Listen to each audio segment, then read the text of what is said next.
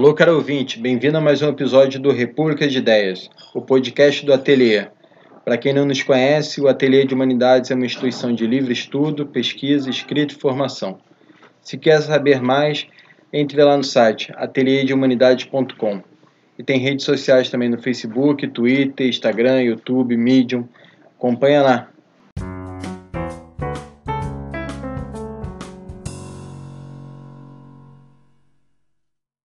Boa noite, gente. Para quem nos ouve, estamos aqui mais um episódio do podcast República de Ideias. Nesse episódio a gente vai falar novamente sobre o livro Uma Democracia Inacabada, Quadros e Bordas da Soberania do Povo com Pierre Rosan Vallon. E a gente está hoje aqui com um dos autores de um dos capítulos desse livro, o Felipe Maia Silva. Obrigado, Felipe, pela presença e pela troca. Eu é que agradeço. A gente vai falar aqui sobre o capítulo dele que se intitula Entre Passado e Presente: O Problema das Concepções Iliberais da Soberania Popular. Felipe, logo aqui no seu começo do seu texto, você coloca, acho que é uma, enfim, uma ironia diante desse momento que a gente está presente, desse momento atual do, do Brasil e do mundo, e de que muitos autores e muitas pessoas estão se perguntando se a democracia está em crise. E você coloca um. leva um questionamento se a democracia está em crise hoje ou se ela sempre está em crise. Se a própria história da democracia é uma história de indeterminação e desencantamento, como você coloca lá no, no, no texto, te citando. Então eu vou te perguntar: é, a história da democracia é uma história de crise? É uma história de crise. Essa é uma questão, eu acho, bastante interessante que a gente precisa pensar e discutir melhor, né? porque tem a ver um pouco com a nossa compreensão do que é a democracia e também com a nossa compreensão do que é crise. Né? Ah, uma das ideias mais importantes do Valon é pensar que é da própria característica característica da democracia essa indeterminação, ou seja, essa possibilidade de que a democracia nunca se estabilize completamente. Talvez a ideia de uma perfeita estabilidade ela seja um pouco antagônica com a própria ideia da democracia, porque a democracia pressupõe essa possibilidade que as pessoas possam decidir diferente, possam arriscar caminhos diferentes, possam inventar novos caminhos, não é? E essas mudanças, essas transformações, elas produzem conflitos ou elas são originárias de conflitos que existem na sociedade, na política e na cultura e que se transformam em conflitos políticos. Então, essa ideia da indeterminação e do inacabamento da democracia é um ponto importante da, ideia da, da, da formulação que o Rosenbaum nos traz. Então, talvez sim, a democracia ela, ela esteja sempre em crise, porque também situações de crise e situações de não crise não são tão, tão radicalmente diferentes assim, não é? Ou seja, não existe a estabilidade perfeita. A não crise não pode ser um, um mundo perfeitamente estável, mas uh, a passagem de situações que nós consideraríamos de não crise para crise talvez seja muito tênue. E isso envolve também sempre muitas perspectivas, para uns pode ser que sim, para outros pode ser que não. Agora, é claro, há, há, aqueles momentos em que todos chegam a um certo consenso de que, bem, vivemos uma crise terrível, há um problema terrível que precisa encontrar uma solução, um novo desenho institucional, as coisas como estão já não já não funcionam mais, não é? E é preciso encontrar um novo caminho e, bem, essas são crises mais fortes. Agora, a história da democracia é marcada todas por essas tensões, né? E uma outra questão importante que Sim. o Rosanvallon nos mostra é que isso tem a ver também com certas, certas tensões, né? ou aporias, se a gente quiser usar a linguagem mais filosófica, que estão incrustadas na, na, na forma como a democracia emergiu no mundo moderno. Né? Porque nós falando da democracia moderna, não é a democracia grega, que era algo muito diferente. É? A democracia moderna, que emerge no século XVIII, ela tem que lidar com questões muito difíceis. E é, é sobre isso que o Rosano Valon está falando, que é o tema da soberania popular. Não é? Sim. E aqui, é, puxando o gancho exatamente desse ponto que você está colocando, que logo no seu começo do seu texto se aponta para essa aporia da política moderna, presente desde seus momentos iniciais, aqui te citando, que é a dificuldade entre conciliar essa soberania popular enquanto um princípio original das instituições e o exercício da soberania por meio dos representantes. Essa aporia, que seria uma aporia quase fundante da política moderna, que talvez dê essa, esse cerne de crítico para toda a história da democracia, essa aporia da qual a gente não consegue fugir, da relação entre a soberania popular e a soberania realizada por meio dos representantes? A questão é, delicada que está aí é, é, justamente essa: como é que a gente, como é que as sociedades modernas tentaram lidar institucionalmente com esse problema, porque a ideia de soberania ela está nos remetendo a um fundamento último, não é isso? Para o exercício do poder político. Na, na, no imaginário político europeu medieval, digamos assim, a soberania pertencia ao rei. Não, uma solução clássica para esse problema está nos escritos de Thomas Hobbes né, diante de toda a enorme crise provocada pela guerra civil religiosa inglesa no, no, no século XVI e XVII, o, o, o Hobbes não é, formula um argumento de que não é, é, não, não é possível que o espaço político seja cingido por convicções muito fortes, como por exemplo as convicções religiosas, não é? É preciso que essa enorme liberdade de convicções ela ceda lugar no espaço da política a um poder constituído com base em um tomador de decisão. Nesse caso, ele teria que ser o rei. Portanto, seria razoável que os indivíduos abrissem mão da sua autonomia, não é, da sua soberania individual no espaço público para o Leviatã, para o chefe do Estado. Não é isso? E o rei encarnaria essa, essa figura do, do, do soberano melhor do que qualquer um outro. Né? E os súditos ficam, então, devendo obediência e lealdade ao, ao soberano né, encarnado na pessoa do rei. Essa figura de um rei soberano, de um chefe de Estado soberano, né, que tem a sua razão, que constitui uma razão de Estado, ela é fundamental na construção dos Estados modernos. Né? Isso tem a ver com a história do absolutismo europeu e tudo mais. Isso tem traços na filosofia política. Né?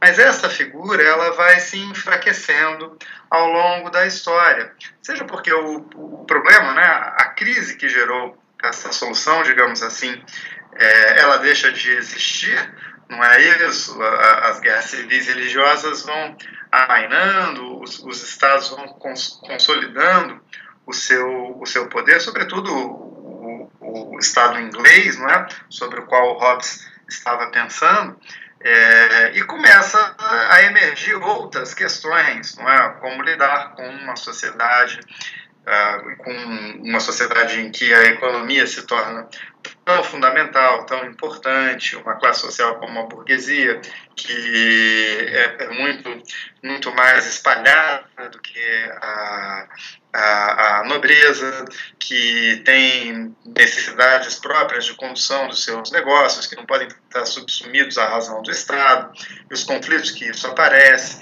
os temas da constituição de uma opinião pública independente em relação ao Estado, tudo isso vai abalando a soberania incrustada na figura do chefe de Estado, sobretudo o rei.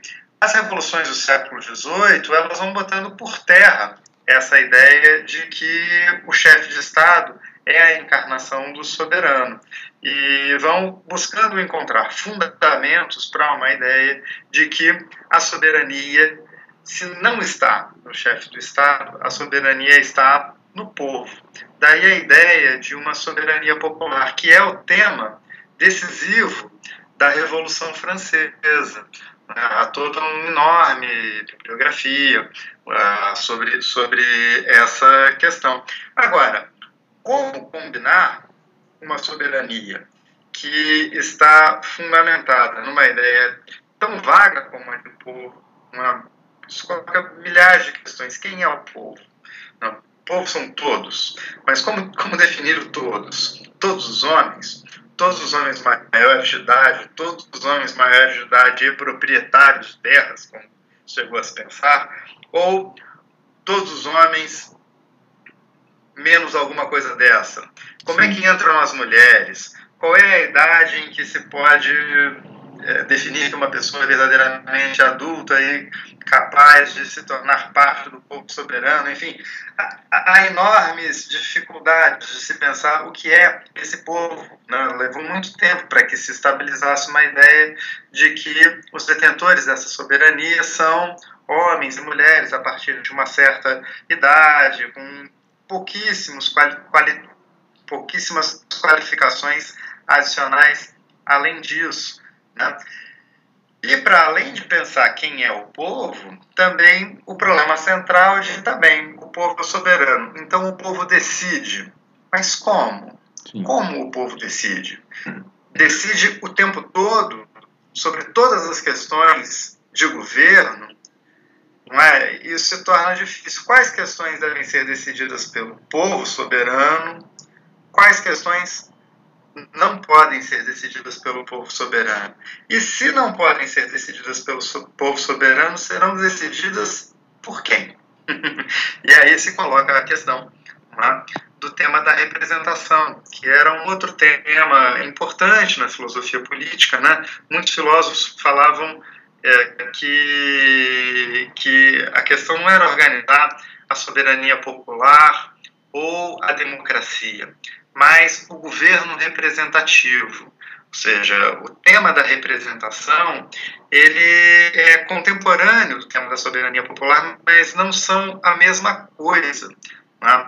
Os cursos de, de, de, teoria política é muito Sim. clássico se dizer né, que nos Estados Unidos a revolução da independência americana pensava muito mais o tema do governo representativo enquanto os franceses pensavam mais o tema da democracia o que é o que é um pouco verdade né? Agora esses dois temas eles vão se combinando ao longo do tempo. De certo modo é como se um fertilizasse o outro, não é? Só que essa fertilização mútua também é terrivelmente tensa.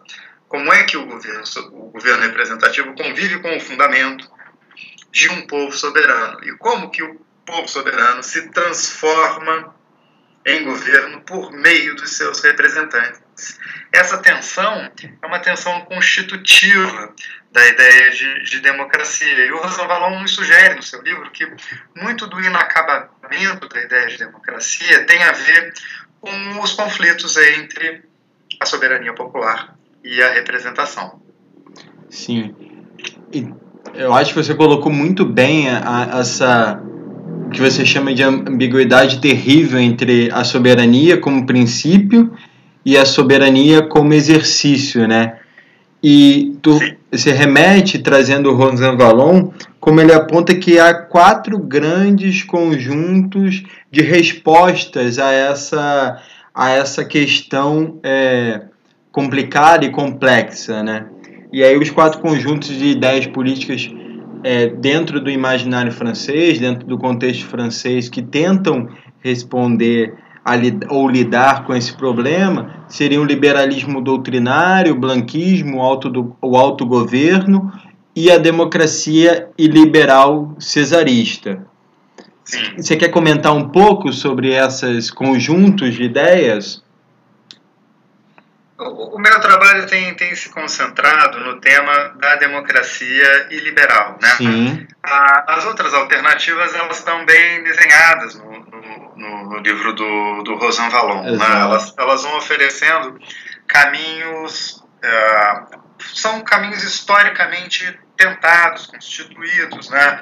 O liberalismo doutrinário buscou reduzir a concepção de povo, né? verdadeiramente Sim. tentando qualificar, digamos assim, o povo para que o governo representativo pudesse ter um, ser mais próximo da sua da sua realidade social, digamos assim. Né? O blanquismo é o, é o tema forte da insurreição, de que o povo vai às ruas e constitui insurrecionalmente a, a sua vontade. Né? O autogoverno ele vai tentando diminuir a mediação entre representação e exercício efetivo do governo. Mas o tema da democracia liberal se tornou para a gente um tema, digamos, obrigatório. Né? Sim. A, a, na medida em que essa tensão entre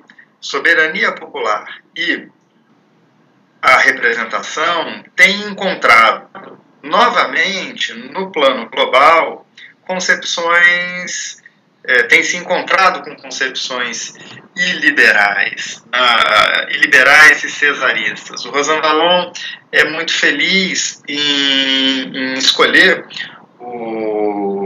Napoleão III né, como modelo dessa, dessa ideia, em sintonia com toda uma bibliografia. Né, a gente pode lembrar desde o, clássico né, do Marx sobre o 18 Brumário, Sim. mas essa foi uma foi uma expressão, inclusive o cesarismo, né, que caiu no, no domínio dos filósofos políticos, do, do, dos cientistas sociais ao longo do tempo. Né? Isso vai ser retomado na Alemanha, com Bismarck, né? isso vai ser retomado na discussão sobre o fascismo e o nazismo na Europa. Isso, de vez em quando, volta a, a, a baila. Né? A grande questão é como é que, como é que essas formações políticas se constituem por dentro da democracia. Né? O, o, o grande mistério do, do, Napoleão III é, bem, ele foi eleito. É? ele, ele venceu uma eleição a partir de algum sufrágio razoavelmente universal. Eu não me recordo exatamente quais eram as restrições ao sufrágio, mas era um sufrágio para o seu, para o seu tempo bastante universal. E com que concepção de mandato ele, ele vence? Né? Esse é, é o ponto. Ele vence com a concepção de que o presidente eleito, né, o chefe de Estado, vitorioso na contenda democrática, se torna a encarnação da soberania popular. Portanto, não é a representação, é o representante. É? Quem vence o sufrágio se torna única e exclusivamente o representante do povo. É? Então você troca essa figura sociológica que é complicada, mas que é múltipla, digamos assim, que é o povo, por uma pessoa real. É como se ele fosse o rei eleito, o imperador eleito. Né? E, e, e, aí tentaria se resolver a aporia fundamental da democracia por uma colagem entre a figura do representante e a figura da soberania popular.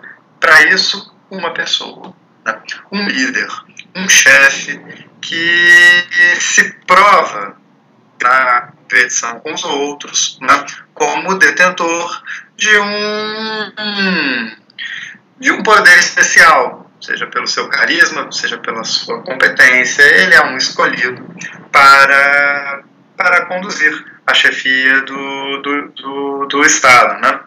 E o Rosan Valon vai mostrando como essa concepção de representação, que a gente poderia chamar de uma concepção de representação unilateral, unilateral porque ela é encarnada em um, em um único em um único dispositivo, no caso uma única pessoa, não é? o chefe do Estado, ela tem uma, ela tem uma série de outras referências, né?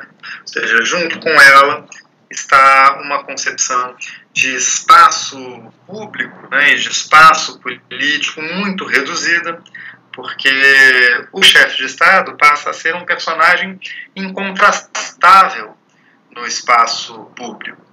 Ah, então, como, como, é que, como é que outros, outras forças políticas, né, outras fontes de, de opinião, de influência se constituem no espaço público? Elas podem contrastar a vontade do chefe de Estado ou não podem? É? Como, é, como é que se dá o, o, o jogo da, da formação da, da, das possibilidades de decisão nesse espaço político? Né? Ou seja, o que ele vai nos mostrando é que essa concepção unilateral da representação, ela também vai se tornando uma concepção muito unilateral do espaço político.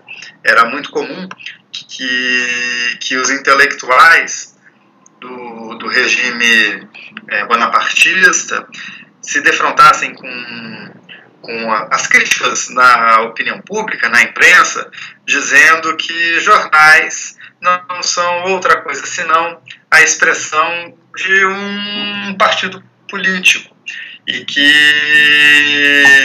jornais não são eleitos. Né? Quem votou no, no editor do jornal? Quem elegeu esse jornal como expressão de uma vontade popular, de uma opinião pública, não é? É interessante, e, Felipe. De, legitimando a posição, a, a, deslegitimando a crítica, não é? deslegitimando a possibilidade da influência. Sem dúvida, Felipe. É, inclusive, eu não sei se você está a par, mas houve um exemplo, acho, bastante próximo ao, do que você está comentando é, hoje, é, dia 4 de julho, que saíram várias, algumas matérias informando que o presidente Bolsonaro, em reunião com o presidente Macron da França durante as reuniões do G20, o, ele, ele revela, o presidente Bolsonaro, de que o Macron é, solicitou uma reunião entre a presidência do Brasil e a presidência francesa com o Raoni, que é uma liderança indígena. E o Bolsonaro é, teria dito, ele próprio diz isso na entrevista, de que havia, havia recusado peremptoriamente porque o Raoni é apenas um único cidadão e não é um representante legítimo da, do Brasil. E de que nesse sentido não faria sentido a representação tripartite ali entre um, um, cidadão comum que não, não, que não teria essa representação legítima junto com dois presidentes. Então acho que tem um, um pouco é, é um exemplo que caminha lado a lado ao que você havia comentado anteriormente. Sim, é exatamente isso. Ou seja, se a gente apertar mesmo, a convicção dele é que ele é o único representante, não é? Olha o modo como ele se relaciona até com outras figuras né, que têm mandatos eletivos, como o presidente da, da Câmara, dos, dos deputados, não é isso? Muitas vezes a gente ouve dizer que a Câmara é um obstáculo para a vontade da população, porque a vontade da população está expressa na escolha do presidente da República. Então, quando a Câmara não segue os comandos da presidência da República, ela estaria se colocando contra a vontade expressa nas urnas. Ou seja, esse raciocínio é um raciocínio típico do cesarismo, muito típico. Ele reflete uma concepção unilateral de representação, como se a soberania popular estivesse inteiramente depositada na figura do chefe de Estado. É? Isso tem, é, é uma concepção unilateral e é também uma concepção que a gente poderia chamar de plebiscitária da, da, da vontade popular. Porque tudo bem, Bolsonaro venceu as eleições fazendo o que fez, mas venceu, concorrendo com quem concorreu, mas venceu. Não é Sim. isso.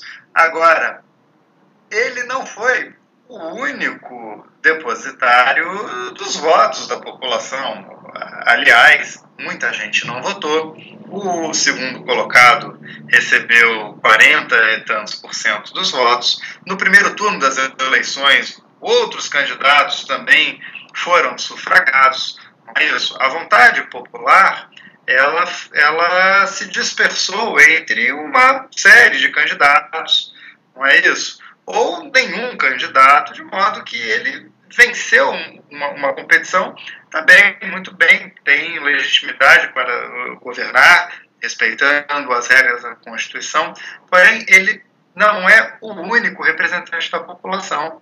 Né? Há uma enorme parcela da população que preferia que talvez fosse outro. É? Nesse sentido, se nós fôssemos comparar com a Câmara dos Deputados, talvez a Câmara dos Deputados seja até, na sua enorme diversidade, na sua pluralidade, uma representação até maior do que a do, do que é encarnada no presidente da República. Na Câmara dos Deputados estão parlamentares que foram sufragados por eleitores né, do mais variado espectro político, ideológico, religioso e, ou qualquer outra clivagem que a gente possa imaginar. Né? Ah, e além disso, para além das eleições, existem outras formas de expressão de vontade política. Quando o Raoni vai se encontrar com o, o, presidente Macron, ou quando se dirige a uma organização internacional das Nações Unidas ou de algum outro fórum como esse, não é? ele pode não ter sido sufragado nas eleições, mas ele fala em nome de uma parcela da população que confia na sua representação, que de algum modo se sente representada pelas, pelas palavras que ele está dizendo ali, não é? Pelas reivindicações que ele coloca, que são outras formas pelas quais a, as democracias contemporâneas foram encontrando para fazer com que a ideia da representação não ficasse nem estancada em uma única pessoa, nem estancada em um único momento, que é o momento eleitoral, por mais importantes que eles sejam. Né? Ou seja, mas que a ideia da representação pudesse ser contínua, para que as pessoas pudessem se expressar ao longo do tempo, né? por exemplo, no intervalo entre uma eleição e outra. Né? E foi permitindo que a legitimidade da expressão pública, ou seja, da expressão de opinião, de pontos de vista, no espaço público, ela não ficasse restrita ao momento do sufrágio. Né? Então, eu acho que essa é uma questão super importante né, para a gente pensar no momento atual, né, que tem a ver com uma concepção mais pluralista de sociedade, mais pluralista de política, em que a gente possa identificar que a legitimidade não decorre apenas do mandato eleitoral. Ela pode decorrer, por exemplo, da condição de liderança de povos indígenas ela pode decorrer do conhecimento que se tem de uma determinada situação, seja porque se viveu aquela situação, como é o caso do Raoni, seja porque se estudou aquela situação, como é o caso de antropólogos que falam no espaço público sobre a política indigenista, ou como é o caso de físicos que vão falar no espaço público a partir da da, sobre questões de política nuclear ou coisas do gênero. Né? Então, é, é, é, preciso saber combinar representações pluralistas no momento eleitoral, mas também uma pluralização do espaço público para além das eleições. Não é isso? De perguntar uma coisa então, em, em relação a essa percepção, da, da, na verdade, em relação a essa concepção plebiscitária da expressão popular. Te pergunto o que você é, pensa, enfim, se essa concepção que reduz de alguma maneira o que você coloca aqui como uma determinação essencial da democracia, ela ajuda a diminuir essa indeterminação que é fundante da própria democracia, não teria um fator de é, tirar um pouco uma certa angústia que é amplificada em momentos de crise. Então era uma como se fosse uma resposta, esse cesarismo, uma resposta simplificadora diante de uma crise agônica em que a complexidade amplifica a percepção de que não consegue, não se conseguimos chegar a lugar nenhum ou que essa, essa crise não tem uma solução. Então, essa simplificação, ainda que não indique soluções ou não dê de fato soluções, mas diminui um pouco a angústia geral em relação a essa determinação essencial. Não sei se eu fui claro em relação à pergunta para ti. Sim, eu acho que a sua observação ela é, ela é bem importante, porque é possível que sim, os momentos de crise são momentos né, em que as pessoas procuram uma certa estabilidade, né? Que eu acho que é um, é um pouco o que eu tenho tentado trabalhar também nessa nessa conversa a partir do conceito de crise, né?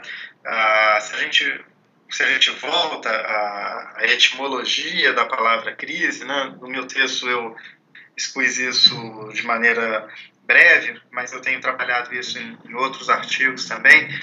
Ah, mas se a gente volta à etimologia da palavra crise, né, crise é uma palavra que está relacionada com a ideia de cisão, mas também com a ideia de decisão. Ou seja, são momentos disruptivos em que é preciso fazer uma escolha, né? E, e uma escolha de envergadura, uma escolha vital, às vezes colocada como, por exemplo, a ideia da, da crise, da teoria medicinal da crise, né? ou seja, a crise médica, a crise do organismo, ela envolve vida ou morte. Né? Uma escolha errada que o médico faça no tratamento de uma doença, no seu momento agônico, pode determinar o, a morte do corpo. Né? E os estudos etimológicos sobre a ideia de crise, eles mostram que essa metáfora médica ela foi incorporada ao longo do tempo, a gente está falando aí de uma história de, de dois mil anos, porque a palavra vem, vem, vem do grego antigo, né? foi traduzida para o latim e para as línguas uh, contemporâneas tudo mais, uh, mas a, a, a ideia é de que existe também além do corpo físico de cada um de nós, existe um corpo político. Né? Então, o corpo político também entra em crise e o corpo social entra em crise, não é isso? E uma decisão errada poderia levar a, ao, ao seu perecimento, não? ou seja, ao perecimento das instituições ou à desordem social, enfim. Então eu acho que essa essa angústia, quando as pessoas de certo modo começam a raciocinar a política a partir da ideia de crise, essa angústia que é existencial, né, terrivelmente forte, pode de algum modo impulsionar a uma tomada de decisão que reduza a complexidade da situação e busque uma encarnação carismática, uma pessoa que ofereça um porto seguro, né? A questão, eu acho que é a gente pensar o, o quanto esse tipo de saída pode de fato abrir um caminho para superar a crise ou se isso não é uma possibilidade de aprofundamento da crise, né? lideranças carismáticas, concepções plebiscitárias, unilaterais, ao longo da história redundaram quando conseguiram prevalecer no tempo, porque às vezes também isso pode ter uma curta duração, mas em geral levaram a regimes muito autoritários que transformaram a crise que poderia ter sido momentânea numa crise de longa duração, com efeitos terríveis né, para o corpo social, se quisermos manter a metáfora antiga. Sim. E aí, só para finalizar então a nossa conversa, Felipe, no final do seu texto você aponta a, o espaço público como alvo e saída do cesarismo, dando, enfim, uma solução para essa possível problema. E você fala que a saída do cesarismo passa pelo alargamento do espaço público e a complexificação das formas de manifestação da vontade geral. Isso. É, você o... quer.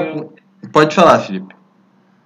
O ponto fundamental como é que nós poderíamos resistir a essas, a essas tentativas de uma solução cesarista, não é?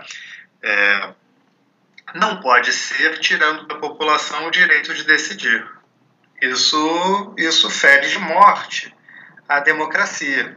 A, democracia está intimamente ligada à ideia de uma soberania popular.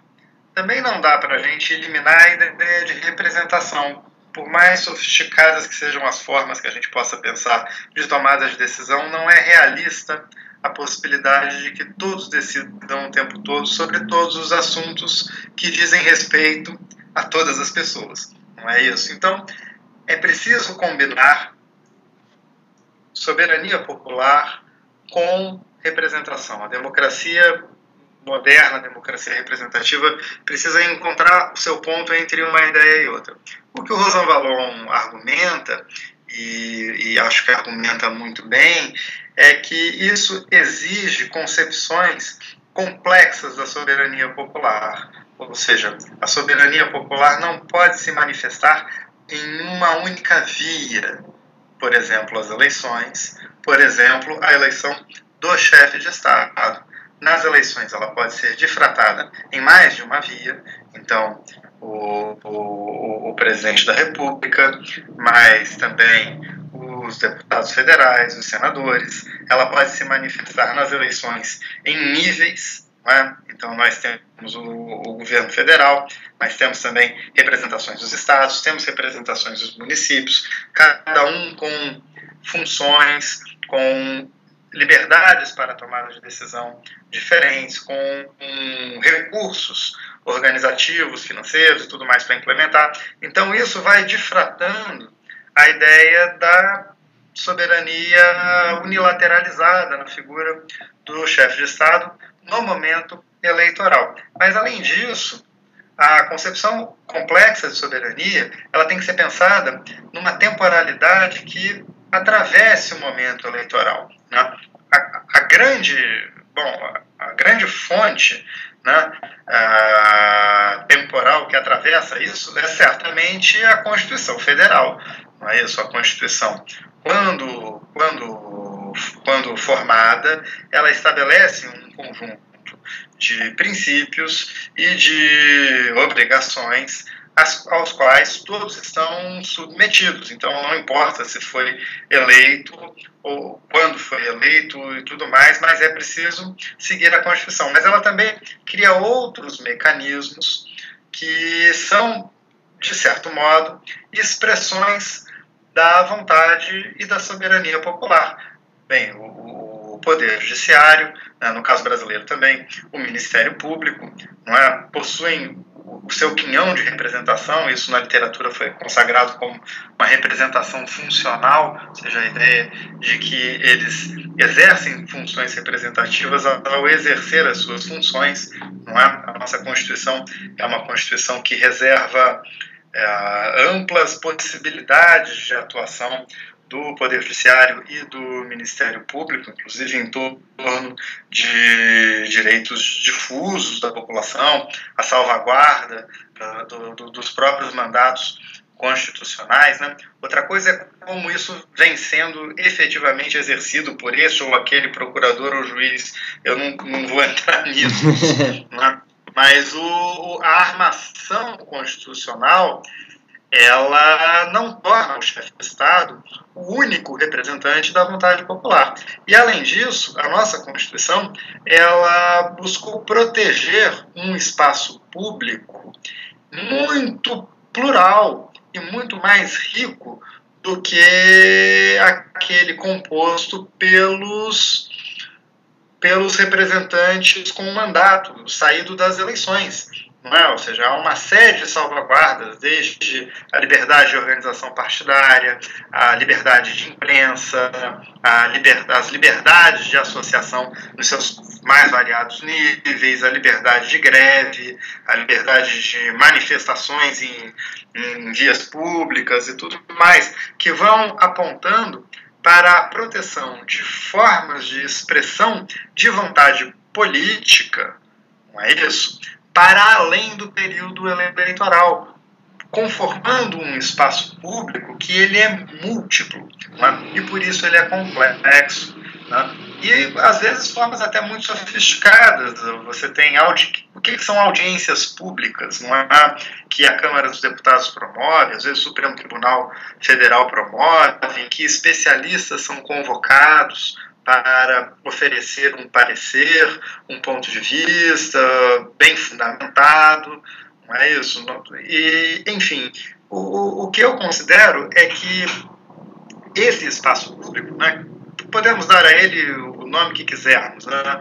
uma esfera pública, espaço público, sociedade civil, né? essa é, é a fonte pulsante e permanente da democracia entre os períodos eleitorais. Os períodos eleitorais eles concentram uma enorme capacidade de expressão de vontade política, inegavelmente. Não é? Quem não entender isso vai ter dificuldade com a dinâmica da democracia moderna. Mas não só. Entre uma eleição e outra, esse espaço público ele pulsa e ele não pode ser reduzido. A questão é como que esse espaço público se conecta com a tomada de decisões políticas. Essa conexão não é automática, ela precisa ser sempre feita e refeita. Então, eu acredito que nós temos na nossa armação institucional, na nossa cultura política, que não é tão longa assim, mas que vem do movimento da redemocratização de 1968, e na nossa Carta Constitucional, elementos muito fortes para defender um espaço público plural e concepções complexas de soberania que resistam ao ataque dos cesaristas. Felipe, muito obrigado pela companhia e pela troca, pelas informações, pelo conhecimento é, ofertado a todos nós que estamos ouvindo. E até a próxima. Muito obrigado, foi muito bom conversar. Acho que os temas estão aí para a gente pensar junto.